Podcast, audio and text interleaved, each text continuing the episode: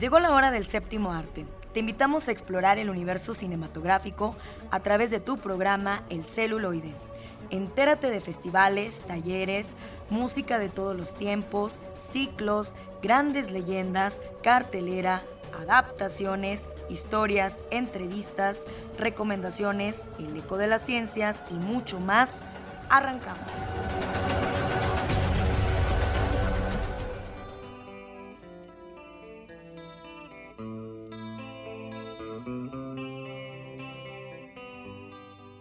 Queridos radioescuchas, es un placer como siempre recibirlos en su programa El Celuloide. Gracias a los a Lalo Carrillo, pero que siempre nos acompaña en los controles, dirigiendo aquí toda la orquesta para que cada sección entre a tiempo con su respectivo fondo musical. También nuestro agradecimiento a la señal del 1190 de AM por la cultura y por el arte, Radio Universidad por la página de radio y televisión, la fanpage, ustedes pueden accesar a las frecuencias que tiene precisamente Radio Universidad. Y si te perdiste el programa, puedes escucharlo ya a través del formato de podcast.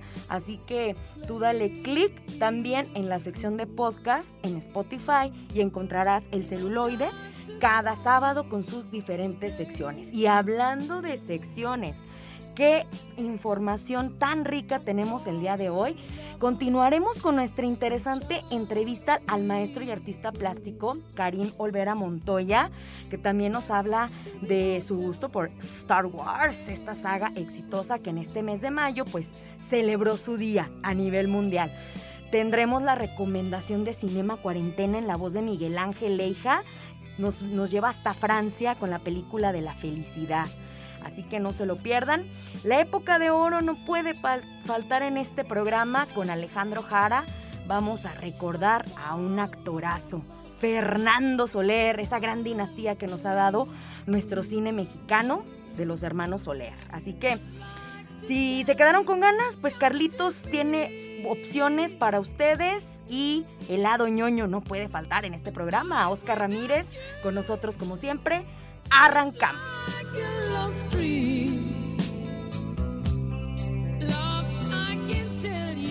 Homenajemos al cine de ayer. Época de oro. Venga, mi padre, a pagarle. Pídele usted que mejor se lo juegue y se va a dejar ganar estos ocho mil. Aquí los tiene y mucho cuidado. Así se hará, huerco. Míralo, ahí está ya. Váyase para allá. Ay, pues, ¿qué traes, hombre? Yo nunca fumo delante de mi padre. Ya, tan grandote. Ay, tú. Ay, tú, ¿qué, me Lalo, ¿qué es eso, mijo? No sea tan peleonero. Esos son los ejemplos que le da su padre. No, papá. ¿Usted es cristiano? Sí, papá. No sea bruto. Amigos Radio Escuchas, muy buenas tardes. Qué bueno que nos acompañan en una emisión más de su programa El Celuloide. Excelente sábado de cine para todos ustedes. Hoy nos da la bienvenida a esta sección don Cruz Treviño Martínez de la Garza de la película La Oveja Negra, interpretado por don Fernando Soler.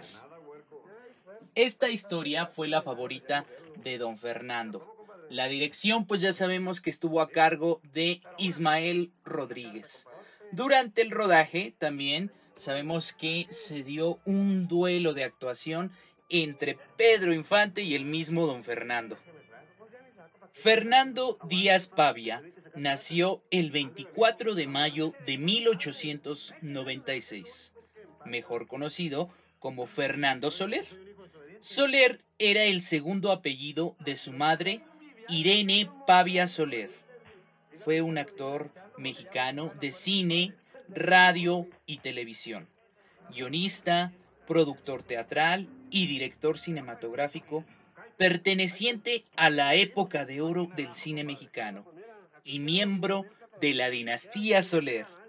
Fue una de las grandes glorias del histrionismo en México. Nacido en Saltillo, Coahuila, hijo de actores españoles que llegaron a México en una compañía teatral en 1895. Durante la Revolución Mexicana, el matrimonio Díaz Pavia emigró a los Estados Unidos, donde comenzaron una empresa teatral utilizando el talento de sus hijos, el cuarteto infantil Soler. La familia estuvo formada por ocho hijos que nacieron en diferentes estados de la República Mexicana debido a las constantes giras artísticas que realizaban sus padres. Los hermanos Soler, Fernando, Domingo y Andrés actuaron en el cine de manera notable, mientras que su hermano Julián, también actor, se dedicó más a la dirección escénica, teniendo una prolífica carrera en este rubro. La carrera de Fernando podríamos decir que comenzó cuando se presentó por primera vez en teatro en 1916 en Los Ángeles, California, con la compañía teatral de sus padres. Fernando Soler representó una gran variedad de personajes característicos de la sociedad mexicana de clase media y alta de la época, tales como el padre moralista y autoritario en la película Una familia de tantas de Alejandro Galindo, una de sus mejores interpretaciones. O también el estafador de modales aristocráticos en la película Al son de la marimba o qué hombre tan simpático. Obviamente, su papel más importante fue la caracterización del ranchero autoritario Don Cruz Treviño Martínez de la Garza en La Oveja Negra y su secuela No desearás la mujer de tu hijo. Esta fue su interpretación actoral cumbre, tan es así que le valió ganar el Ariel a Mejor Actor en 1951. Trabajó con la mayoría de los actores del cine mexicano de la época de oro, entre los que se encuentran María Félix, Pedro Infante, Sara García, Joaquín Pardaví, Ninón Sevilla, Andrea Palma, Gloria Marín, Roberto Cañedo, Arturo de Córdoba y por supuesto todos sus hermanos. Contrajo nupcias en 1946 con la actriz Sagrario Gómez Seco, conocida mejor por su nombre artístico como Sagra del Río. Presidió la Academia Mexicana de Ciencias y Artes Cinematográficas desde 1946 hasta 1950, honrado con libros y estudios biográficos. El Museo de Cera de la Ciudad de México presenta su figura en el Salón de Actores Legendarios. Entre sus películas destacan México de mis recuerdos, La Reina de la Opereta, en la que compartió créditos con Joaquín Pardavé, El Gran Calavera, que ya sabemos que Gary Alasraki se basó en el argumento de esta historia para hacer Nosotros los Nobles. Susana, dirigida por Luis Buñuel, y Cuando los hijos se van. Ya que los inicios del trabajo de Fernando Soler habían sido en el teatro, algunos directores de cine como Roberto Gabaldón lo tachaban de sobreactuado o exagerado. Por el contrario, Luis Buñuel opinaba, Soler era un intérprete de la vieja escuela española, principalmente de comedia y sainete. Algo convencional, pero a mi juicio un buen actor. Un buen actor que tenía todo el repertorio de los recursos del oficio y al que no había que marcarle los gestos. Así yo podía ocuparme en otros detalles de la dirección. Don Fernando Soler en algún momento sí aceptó estas observaciones que le hacían diferentes directores y declaró, desde el principio noté las diferencias entre cine y teatro. Aunque he sido un actor excesivamente natural y no me costó gran esfuerzo pasar de un escenario a un foro cinematográfico. Sí percibí cierta modificación. En el teatro hay que utilizar el gesto, la palabra, el ademán para llegar a las últimas filas, mientras que el cine es un acto de gigantes. está tan grande que tienes que condensar tu presentación.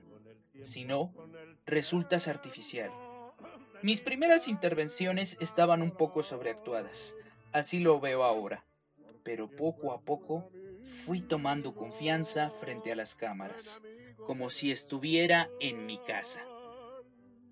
Tras sufrir un ataque al corazón, Fernando Soler murió el 24 de octubre de 1974 en la Ciudad de México. Érase una vez en los Churubusco, pero no. Óigame, por muchas semejanzas o mucha influencia del cine norteamericano que haya habido, acabaron siendo cosas bien distintas. Para empezar, nuestra pobreza de recursos y nuestro público, que francamente y sobre todo en provincias, no iba al cine a soñar, sino como quien asiste al nacimiento de un fenómeno de la naturaleza. Y uno allí, en medio, multiplicándose en los papeles. Todos acabamos siendo familia de todos. Creo que yo fui primo, tío y sobrino de mis propios hermanos. Me casé con María Félix. Con Sara García tuve cantidad de hijos. A casi todas las estrellas que trabajaron conmigo, las pretendí o las adopté. Con Ninón Sevilla conocí el ángel azul en sensualidad. Y a Pedro Infante, pobrecito, le pegué, lo desheredé, le grité hasta donde pude. En la película, que quizás sea mi película predilecta, La oveja negra, dirigida por Ismael Rodríguez. Ahora, lo único malo para mí es que yo he ido envejeciendo con el cine, pero este bendito cine se niega a envejecer. Yo soy Alex Jara. Continúa sintonizando tu programa El celuloide a través de la señal de Radio Universidad.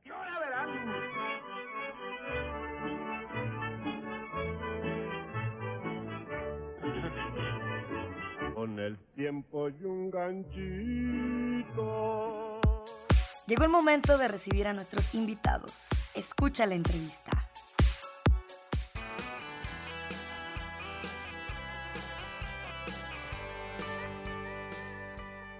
saqué ficha para la, la Estatal de Artes Plásticas. En la, en la autónoma quedé casi hasta el final, o sea, quedé así fuerísima, número 230 y tantos de tantos este, es, que habían hecho el, el intento. Quedé en propedéutico incluso. Y, y, en artes plásticas de, no quedé en el número 10, ni en el 20, ni en el 50, quedé en el número 1 de, de la admisión. Entonces dije, pues creo que de aquí soy, creo que hay algo que me llama la atención de aquí mucho, que, que le echo todas las ganas del mundo. Pues fueron cuatro años de carrera ahí en la Estatal de Artes Plásticas. Me gradué este, apenas en el 2019. En el 2020 pues apenas empecé, digamos, este, con, eh, a, a, dar clases eh, en el Centro de las Artes. Ahí fue cuando empecé a ver que realmente, bueno, fueron cuatro años de carrera, mucho, un chorro de cosas que pasaron, los mejores años de mi vida realmente. Aprendí de muchas personas, de maestros. Y este realmente el área laboral ya fue cuando empezó, empecé a ver que no se muere de hambre uno realmente, hay muchas cosas con las que se puede eh, realmente trabajar, tanto en dando clases, porque incluso el año pasado eh, entré apenas a clases también en la secundaria, en, en, la, en la, secundaria Manuel José Otón, o dando clases también particulares, como por ejemplo en, en mi alumno Mar, que son clases particulares, y dando clases últimamente en neologismo, que es donde una asociación, para dar acompañamiento a las personas con problemas eh, eh, ya sea mentales o problemas de depresión y dándole el arte como una herramienta extra. Entonces estoy viendo que es incluso un panorama más grande del que me habían dicho, en el cual económicamente se puede trabajar, eh, socialmente se puede desarrollar y espiritualmente, vaya, de todo, todo, todo me siento completísimo. Desde un momento donde me sentía yo vacío, que se supone que tenía todo, establemente, económicamente tenía todo, pero realmente interiormente no tenía nada. Y gracias a esta decisión de la cual este, fue darme de baja y no pagar un examen, estoy aquí. Así es. ¿Y en qué redes, en qué espacios podemos apreciar tu trabajo para que la gente, si está interesada en alguna de tus piezas o bien en hacer un encargo en especial, dónde o cómo se puede poner en contacto contigo y conocer la obra. Claro. Bueno, en, en Instagram está, estoy como La Forja del Arte. en Facebook también está la página La Forja del Arte. Y eh, bueno, en mis redes sociales personales está como Karim Olvera ART. Este, Karim Olvera ART está en Facebook. De manera personal, si quieren contactarme o algún mensaje, yo estoy este, ahí eh, disponible.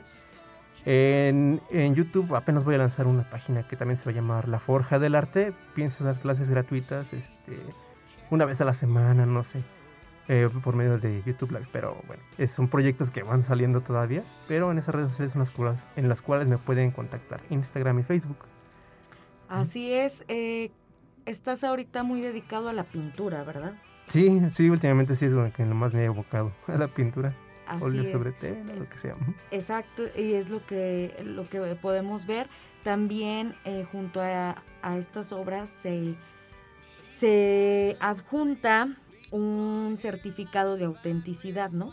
Ah, sí. Sí, es lo que últimamente he aplicado este, eso para dar un poquito más de um, um, seriedad al trabajo que estoy haciendo, como para que las personas vean que es un producto eh, que compran y que vale la pena eh, la compra. Así es, y según el material con el que trabajas, también es el tiempo que se lleva en uh -huh. desarrollar la obra, ¿verdad? Varían los materiales, ¿verdad? Sí, uh -huh, varía mucho, desde el papel con la, papel y lápiz a la acuarela o hasta el óleo, que es el que perdura más. Eh, el óleo puede tener, depende del, del, trabajo que se le haga y del artista y de los materiales, pero el óleo puede durar muchísimo tiempo en buen estado. Uh -huh. ¡Wow! Pues qué interesante. Fue un placer haberte recibido. Eh, hay muchísimo que platicar acerca de, de la pintura sí.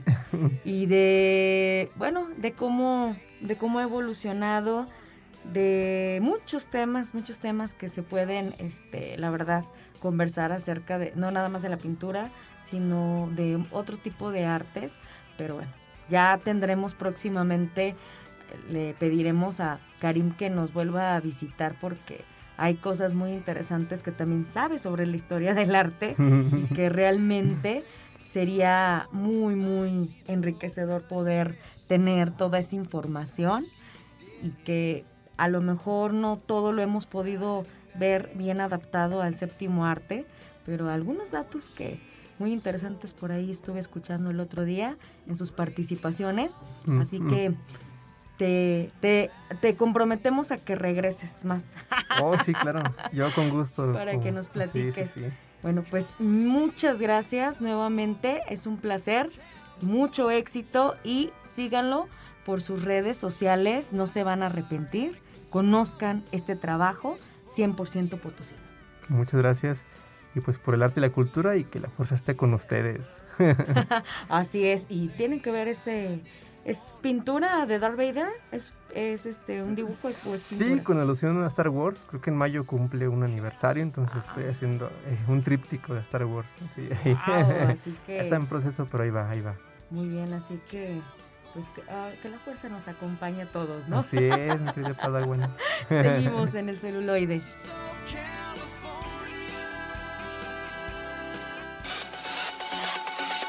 Y llegó el momento de las recomendaciones. ¿Qué hacer en este fin de semana?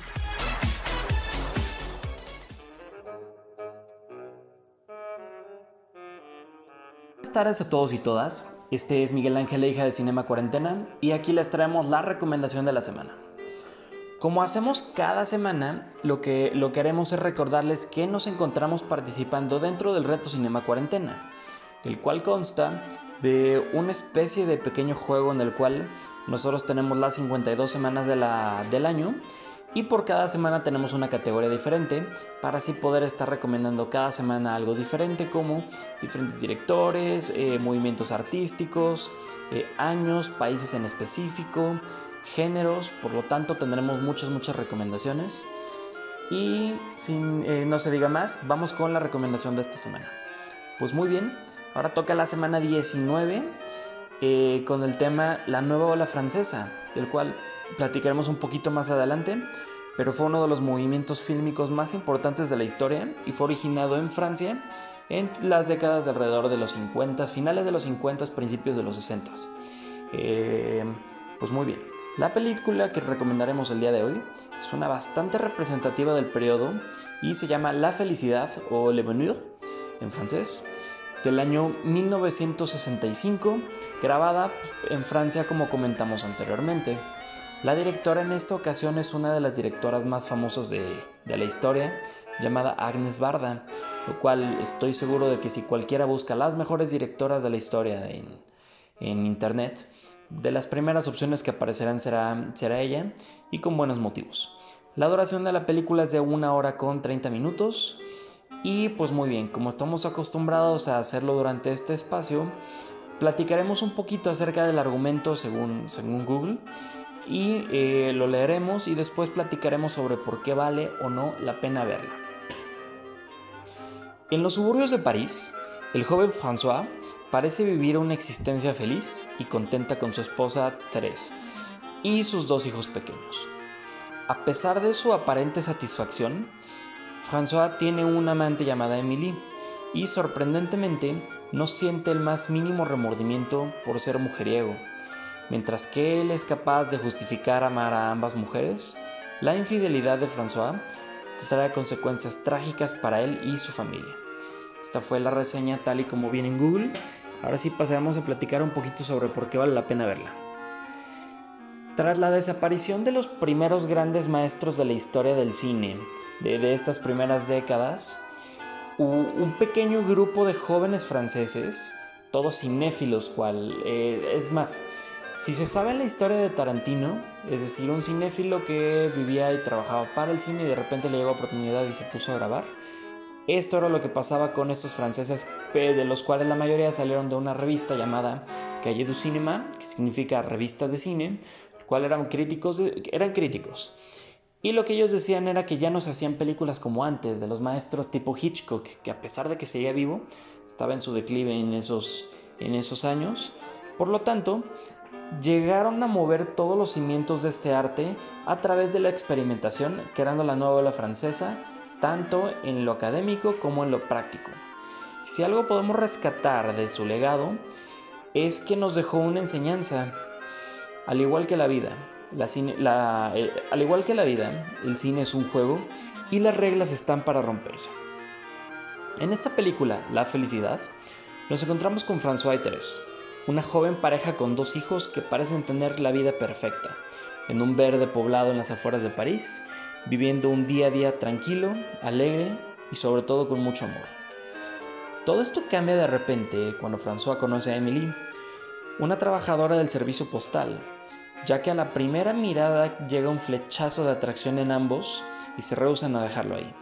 Así, inician una relación a escondidas en donde los dos conocen la situación del otro y la aceptan, dejándolos continuar con su vida como si nada hubiese pasado. De esta manera, nos encontramos en medio de un complejo panorama, aunque no lo parezca para, aunque no lo parezca para François, quien está tranquilo pensando que la felicidad es, tal y como lo dice, como un árbol que crece y da frutos para todos. Por lo tanto, si entran o salen más personas del campo, no pasa nada. Todos, eh, todos pueden obtener los frutos. Eh, ¿Es egoísta o sensato? Esta y mil preguntas más nos plantea el filme, culminando en la escena final. Eh, y, y, aquí sale la pregunta, ¿es esa escena la cual no platicaremos tanto para no hacer spoilers, la prueba máxima de amor o de decepción a su pareja? Si bien la historia no es ni mucho menos destacada, lo mismo pasa con Cleo de 5 a 7 y la mayoría de películas de esta directora, eh, es decir, en cuanto al fondo, en cuanto a lo, al guion, en cuanto a lo narrativo, no encontramos grandes cosas. Eh, Le Bonheur da un golpe a la mesa del cómo hacer cine, eh, ya no tanto el fondo, sino la forma. Nos encontramos definitivamente con un espectáculo visual y sonoro ¿Qué te atrapa en ese halo de felicidad que rodea a los personajes? Provocando así que ver esta película se convierte en toda una experiencia que ningún cinéfilo se puede perder. Pues muy bien, esta fue nuestra recomendación de la semana para el tema este de la nueva ola francesa y pasaremos a platicar un poquito acerca de algunas otras películas de esta ola que nos recomendó el público de Cinema Cuarentena. Tenemos Cleo de 5 a 7 de la misma directora, Hiroshima Mon de Alain Resnais, tenemos Breathless y eh, Pierre Loco de Jean-Luc Godard, aunque a mí me gustaría añadir una película de él, la cual me parece por mucho la mejor que tiene, eh, que es El Desprecio. Tenemos a François Truffaut con Los 400 Golpes, la cual ya reseñamos por aquí. Jules y Jim del mismo director. Y quisiera recomendar una no muy conocida llamada eh, Disparen al pianista, que fue su segunda película. Eh, y, por último tenemos Asesor hacia el cadalso de Louis Mal, de quien también les recomiendo ver, buscar la, la, filmografía que tiene, ya que tiene bastantes joyas como La Convolución o Adiós Niños. Y pues muy bien, esta fue la recomendación de la semana. Agradecemos a todos y todas por su tiempo. Y recuerden seguirnos en redes sociales como Cinema Cuarentena en Instagram y en Facebook y Trazos Urbanos 2.0 en Instagram y en Facebook. Que estén muy bien y hasta la próxima.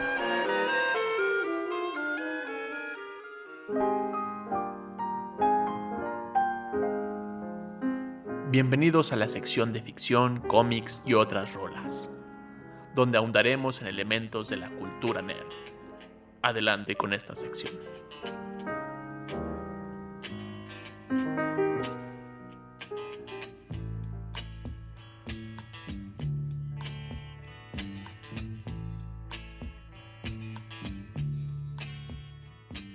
Hola a todas, hola a todos, bienvenidos al lado ñoño del celuloide. Soy Oscar Ramírez, me acompaña Carlos Buendía, Lalo Carrillo en los controles y hoy queremos compartir contigo una miniserie que vas a poder encontrar en la plataforma de Netflix que se llama Los Hijos de Sam. Que parte de la historia de este asesino David Berkowitz, que fue apodado como el hijo de Sam, The Son of Sam, quien aseguraba que un perro, el perro de su vecino, le hablaba para que matara personas. Y la propuesta del documental es que no era un asesino aislado, sino que hay una serie, una secta que eh, es cúmulo o cúspide durante este evento histórico que es llamado el pánico satánico, que es cuando en Estados Unidos todo lo que estaba mal visto, hay un crecimiento de, los, de la espiritualidad en la población y todo lo que estaba en contra de esta iglesia. Más bien de la mojigatería de la población gringa. Creían que todo era parte del diablo ah. y, y, todo era satánico. Pero independientemente de cuáles eran las razones por las cuales las personas decidían drogarse y encuerarse en, el, en los parques, pocas veces fue por cuestión este, demoníaca o satánica.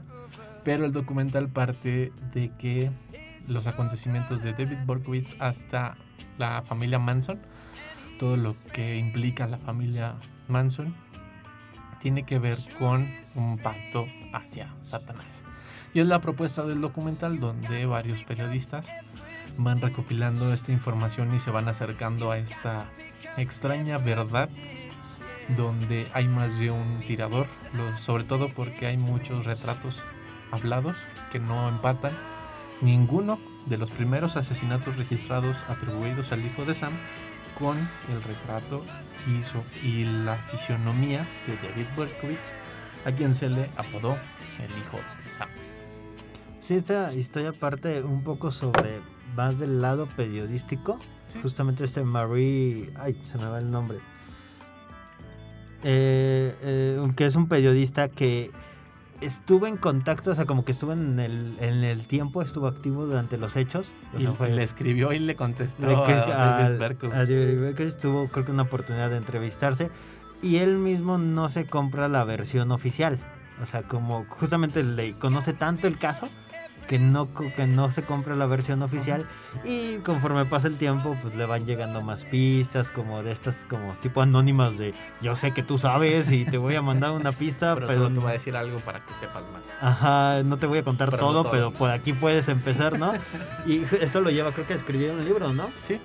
Que es donde la, la serie basa su teoría sobre que en realidad no es solo un asesino no es solo la el- la obra de una mente desquiciada, sino que es realmente algo más estructural, más sistemático y que, que da más miedo, ¿no? Porque es como ahí están, ahí, ahí siguen afuera. Si nunca los buscaron, significa que nunca los atraparon. Fue como uno de los grandes casos como de psicosis eh, en la sociedad, muy parecido al asesino del zodiaco.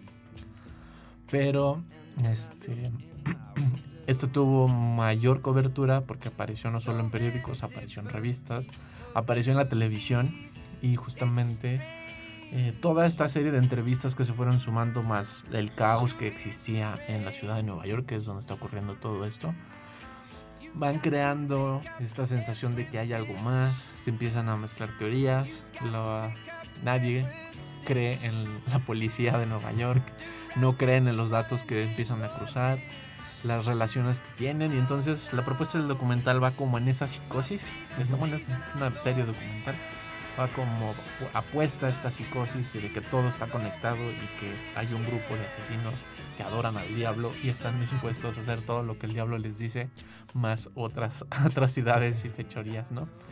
Que al final, o parte de eso está como ligado. No está ligado, por ejemplo, a las drogas, ni a la depresión, este, la depresión económica y todos estos movimientos sociales como muy abruptos durante este movimiento. Y no tiene ninguna apuesta como de teoría criminal, ni análisis de perfil psicológico, ni nada. Esto se va como al fenómeno social y hace un retrato en el cual yo pensé que iba a estar mucho más interesante y a mí se me hizo como chusco porque se cree eh, creen mucho en esta idea del pánico satánico en que todo es eh, poder y adoración del diablo pero se queda como en la reflexión creo yo eh, como del periodismo ¿no? Ujú. como al final sí entrevista a David Berkowitz y el el otro solo afirma lo que le pregunta el, el reportero, ¿no? O sea, tú estuviste ahí, ¿verdad? "Mm, Sí, o no, no te puedo contestar eso, pero tal vez, no sé qué. Y realmente no hay una historia, entre comillas, verdadera de lo que pudo o no haber pasado, salvo que ya conocemos que no había ningún perro parlante, no. ¿Qué? Spoiler, no hay un perro, maldito. Berkowitz no oía voces, solo quería atención, ¿no? Él quería llamar la atención y la única forma que encontró de llamar la atención fue eh, asesinando personas. Porque eh, eh, una de las cosas que la serie como que de repente toca y que se me hace muy muy padre es justamente este como búsqueda de contexto sobre qué era Nueva York en los 70s. Sí, esa parte creo que es como de las padres de la serie. Sí, que, o sea, si ustedes no saben, Nueva York en el 77 era lo peor de lo peor. No, no es ni de cerca lo, como ahorita vemos a Nueva York, es un Sí. lugar... El que- racismo está a tope, tope. las drogas están a tope. no hay dinero para nada. O sea, en el momento en que justamente había más crimen, el, gobierno decidió recortar a la policía y correr a policía. Este, justamente es ese, ese, ese Nueva York donde surge el punk, el hip hop, porque neta no había nada, na- era violencia tras violencia tras violencia. Este, todo como que la, la moral de la ciudad estaba caída, ¿no? O sea, los Sí. únicos que estaban haciendo algo eran estos movimientos contraculturales y realmente la, la población en general estaba deprimida, este, no veía futuro, nadie tenía trabajo. Y aparte, con, a- y a contra, los que tenían trabajo y veían ese futuro estaban como muy embebidos en la cocaína, en la heroína, Sí, la en, este, en el heroísmo, ¿no? Del estudio 54 Ajá. y, y el disco. O y sea, todo toda esto. esa, esa contra. Porque es, es peculiar como las entrevistas son de, es que no me siento segura para ir a la disco, ¿no? Y la preocupación era ir a la disco, no, Sí, sí, sí, sí, o sea- no ningún otro malestar o síntoma. de- Ajá, es, es algo como muy banal que justamente, o sea, esta idea de que él, el hijo de Sam era un asesino que te mataba al azar, o sea, tú estabas parado esperando el camión y él pasaba y te disparaba, hacía que justamente estas cotidianidades, estos como momentos pasibles como de, pues es que fui a dejar a mi novio y me quedé platicando así afuera de su casa, lo volvían así como de, no, es que ya no puedes hacer eso, ¿no? Entonces, estos escapes de la normalidad estas pequeñas pausas en una vida, en una ciudad muy ajetreada, se las sí. quitaron y, y- y ves a estos jóvenes bien preocupados de, es que no puedo salir así al parque, no puedo salir a la banca de afuera de mi casa, ¿no? Sí, es muy raro esta, esta idea del, del sentimiento de inseguridad. Que por eso el pánico satánico tiene como mucha fuerza, que es como el, el segundo tema que trastoca el documental o el trasfondo que toca el, el documental de pintas en los parques, ritos de grupos especiales, extrañas orgías y una una liberación sexual muy desmedida y descontrolada, producto de esta psicosis, no solo del asesino, sino de la situación social, económica, política que está viviendo la ciudad de Nueva York. Y para esa solución, la religión, aparentemente, aparecen muchas iglesias, muchos tipos de religiones y muchos grupos religiosos que empiezan a encontrar una alternativa de salida a ese caos, pero parecen que solo crean más caos en la desmedida porque no, no todo era la sol- Dios no todo fue la solución en ese momento.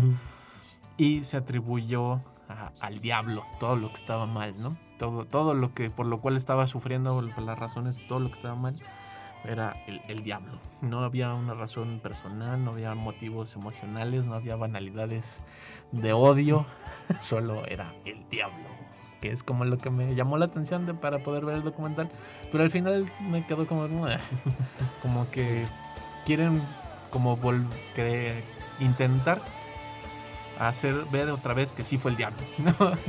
Como de lo que están. Vamos a hacer un documental donde mencionemos el pánico satánico para provocar más pánico satánico. Sí, es muy, es muy rara como, como esa lectura. Al menos yo me quedé con esa sensación de que no es como la reflexión del momento ni de las hipótesis del momento, sino es como, es que sí era diablo. Sí, es, es- es- es que sí, el documental se suena mucho a, a cuando un amigo escucha una teoría conspiracional Y que, que es ahí. plausible y llega y te la cuenta y, y se emociona mucho sobre eso y te tiene que for- te forza un poquito como de, oiga, pero ¿qué onda con esto? Y tu amigo te dice, no, no, no, no, eso ignóralo, lo de los puntos son esto. Entonces el documental se trata mucho sobre eso, ¿no? Sobre, creen ellos esta teoría. No, no hay duda alguna que el director o el guionista tenga Sí, sus dudas sobre eso. Sí, no, no tiene una postura como de, de verla desde afuera, sino que como dices, ¿no? se la cree, se cree el tema y quiere revivirlo. Y algo que parece que es como un pequeño pretexto recibir las notas de este periodista que empezó el trabajo y retomar desde ahí. Suena, suena bastante interesante como propuesta, como está padre la idea, pero no plantea ninguna posibilidad mm, trascendental, sino solo revivir como viejos fantasmas. Y creo yo que es donde se cae la serie. O al menos yo le perdí como mucho la atención porque es como de... Ay, si lo hubiera visto, si lo hubiera visto mejor años antes, me hubiera asustado el diablo. Fíjate que eso de revivirlo suena padre porque sí, sí se siente como, como todas estas imágenes de archivo. Sí, está muy bien como tratado. ¿no? que eh, no sabía que existía tanta tanto material de eso, tanto material de la ciudad, de entrevistas random, de comentarios de gente que iba pasando en la calle. ¿Ustedes creen en el pánico satánico? Escríbanos a nuestra página de Facebook, suscríbanse a nuestro canal de YouTube, a nuestro Spotify. Estamos como El Celuloide, nos estás escuchando a través del 1190 AM en Radio Universidad. Ahorita continuamos con más.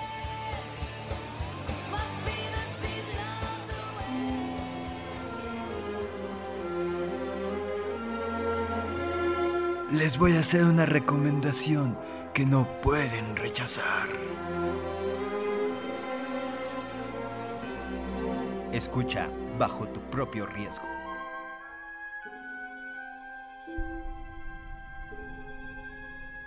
Hola amigos y amigas del celuloide, yo soy Carlos Bendía, me encuentro aquí con Oscar Ramírez. ¡Diablo!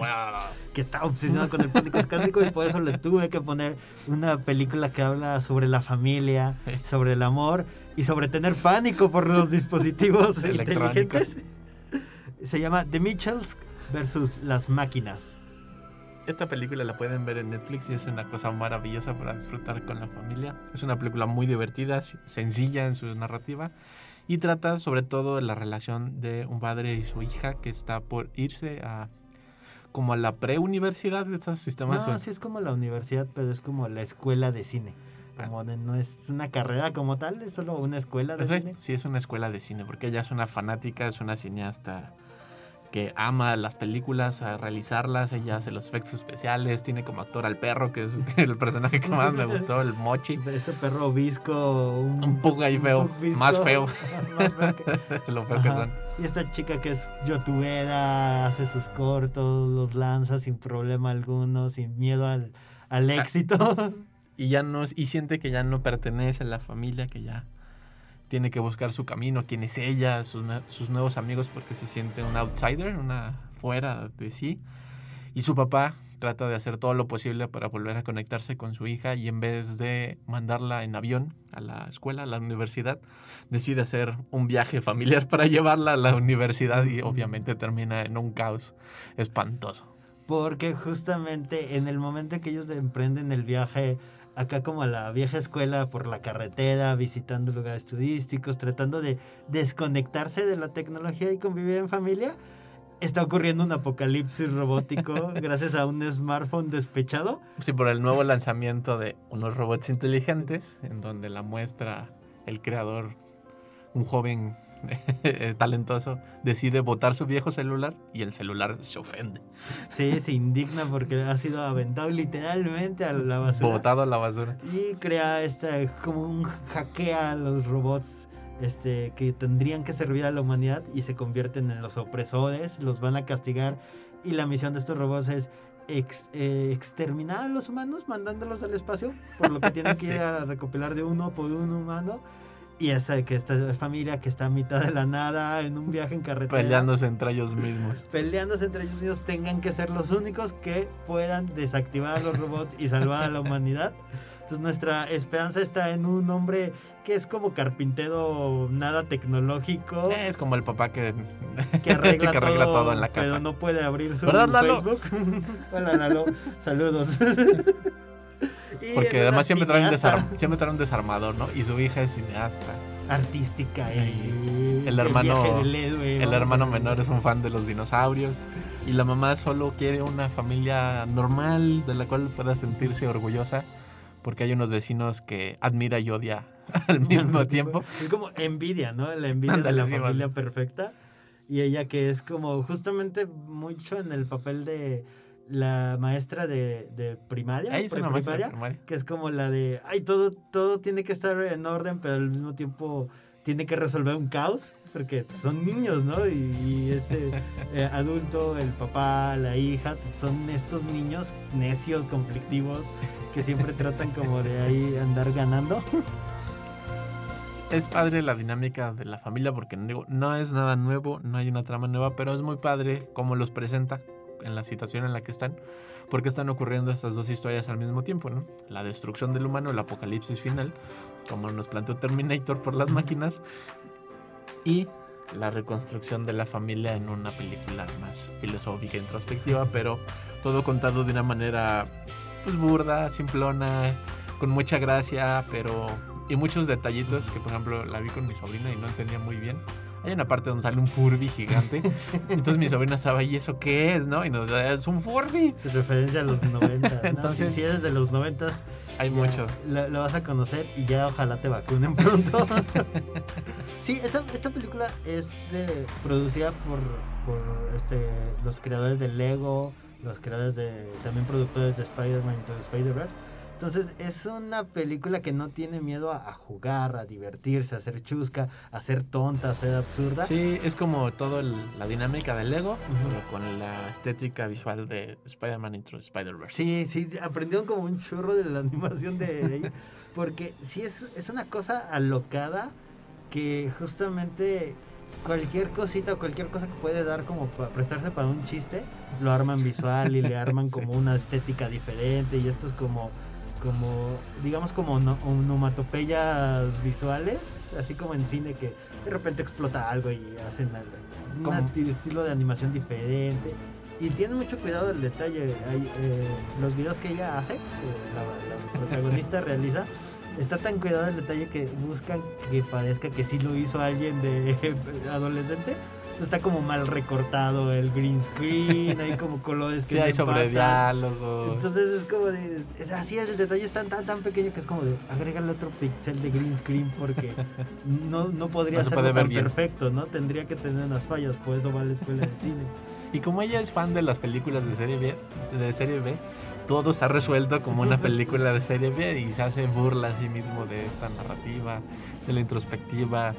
Este, hay esta parte que y ahora salimos caminando durante una explosión, ¿no? Y que salen caminando durante una explosión y el papá se queja de esto es ridículo y muy incómodo. Y Alguien gasta recursos y tiempo. Entonces, Está jugando como en muchos niveles la película. No, tampoco la hace compleja ni es profunda la película, pero es muy divertida porque creo que le, le llega a los integrantes de una familia, entre comillas, convencional. Se identifica fácil con las situaciones, no que sea a un personaje, sino con la situación que están Sí, por- pasando. por- porque lo- o sea, los problemas, todo está envuelto como en estos de fans de cine haciendo homenajes a las cosas que les gusta del cine. Que, o sea, se nota que los directores, los escritores, las Sí. animadores son unos ñoñazos que, que ven muchas películas. Pero eso solo es como el envoltorio o como los gags que, que de repente van aventando. El, el centro, el centro que tú dices es justamente los conflictos de estas dinámicas de familia, ¿no? El de Aguantarse en un viaje. aguantarse en un viaje, el de por qué no podemos ser perfectos o por qué no podemos andar sin pelearnos, el de es que tú no me entiendes, papá, y el papá es como de es que lo intento, pero Tú no me entiendes a mí. tú no me entiendes a mí. Entonces es como que el, el- el hilo que mueve todo, el, motor de todo, Sí, es algo tan primario que yo la vi con mi mamá, yo la vi con mi sobrina y, y ahí estaba. Y entonces nos divertíamos a tres niveles al mismo tiempo, ¿no? Sí. O sea, yo entendía como la referencia cinematográfica, a mi mamá le, le- le llegaba así como de, ay, sí, es que es difícil ser una familia. y mi sobrina es como de, ay, el perro se cayó.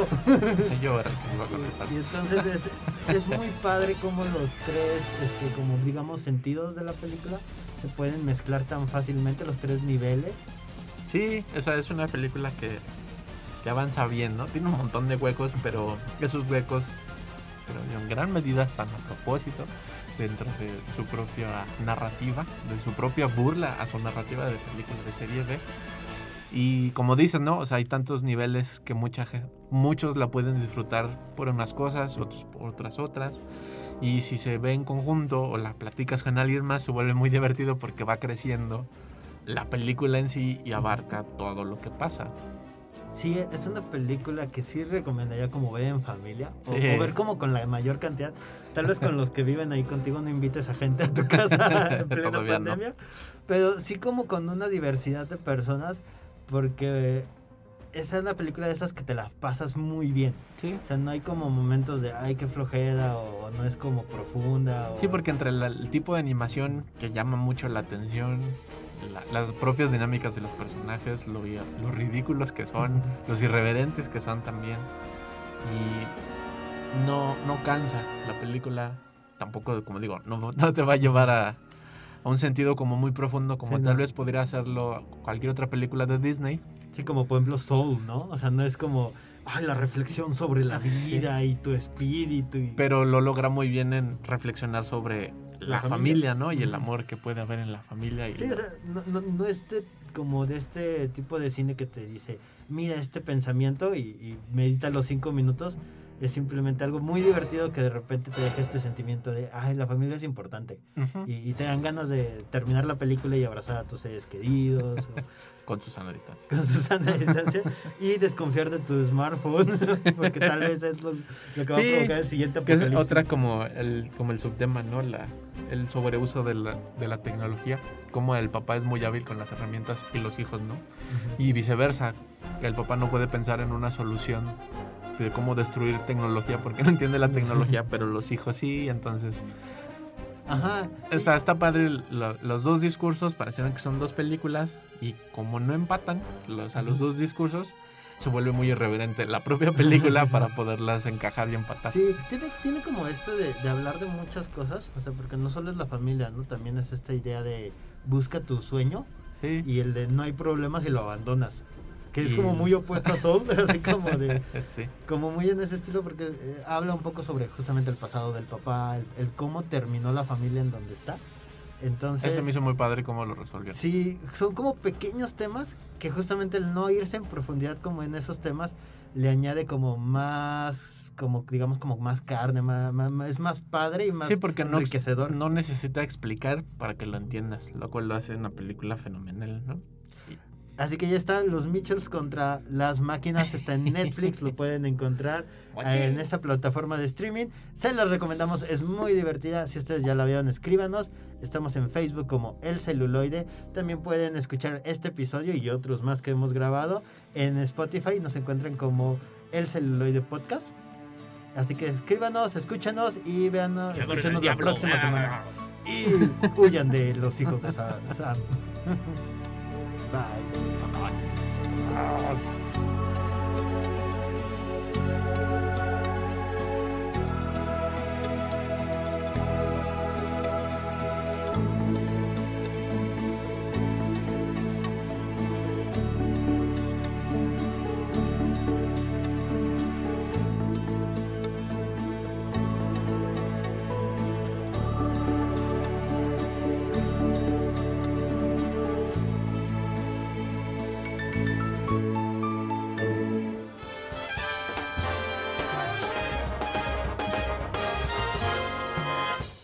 Esto fue El Celuloide.